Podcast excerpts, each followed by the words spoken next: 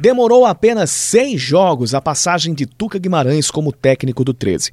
Passagem menor, inclusive, do que a de Marcelinho Paraíba, que ainda durou 14. Durou 14 jogos, incluindo a Copa do Nordeste inteira e parte do Campeonato Paraibano. Ele caiu ao final da primeira fase, depois de uma campanha que não convenceu absolutamente ninguém. Aliás, convenceu de que o 13 teria um ano completamente tranqueira pela frente. Tuca Guimarães não conseguiu evitar a eliminação do 13 precocemente. O time caiu nas quartas de final, quartas não, na repescagem do Campeonato Paraibano e se não conseguir o acesso para a Série C, ou o Campinense ou o Souza também não conseguirem subir, o 13 estará sem calendário para 2022. E essa realidade já começa a bater na porta do time, ao passo que vai para a segunda troca de treinador somente em uma temporada. O time ainda não venceu na Série D do Campeonato Brasileiro e está tentando uma reformulação de elenco, está tentando trocar os pneus do carro com ele em movimento para tentar salvar esta e a próxima temporada. Só que é uma situação completamente difícil, porque trata de um time que administrativamente está cambaleando e não é de hoje, só que a situação a cada dia fica mais grave e o time que não consegue, ainda que troque os seus jogadores e que tente uma mudança de proposta de jogo, não consegue engrenar.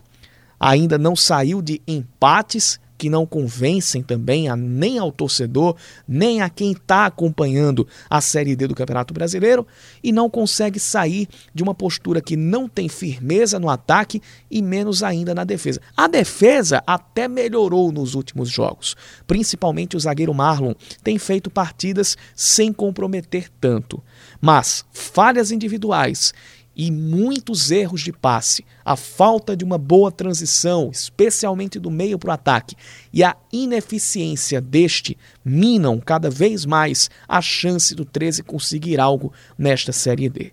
E cada vez mais se aproxima uma triste realidade já vivida pelo Galo entre 2016 e 2017, de ter apenas o Campeonato Paraibano para disputar. E para um time com a camisa, a torcida e a tradição que o 13 tem, isso é muito pouco, é quase nada.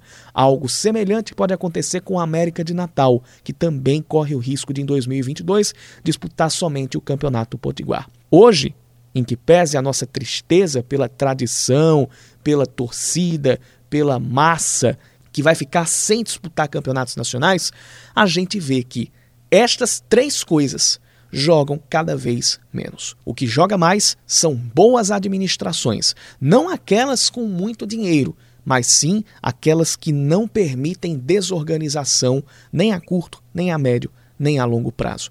E o 13 infelizmente, não está conseguindo sair desta amarra que o persegue há muitos anos e há muitos presidentes.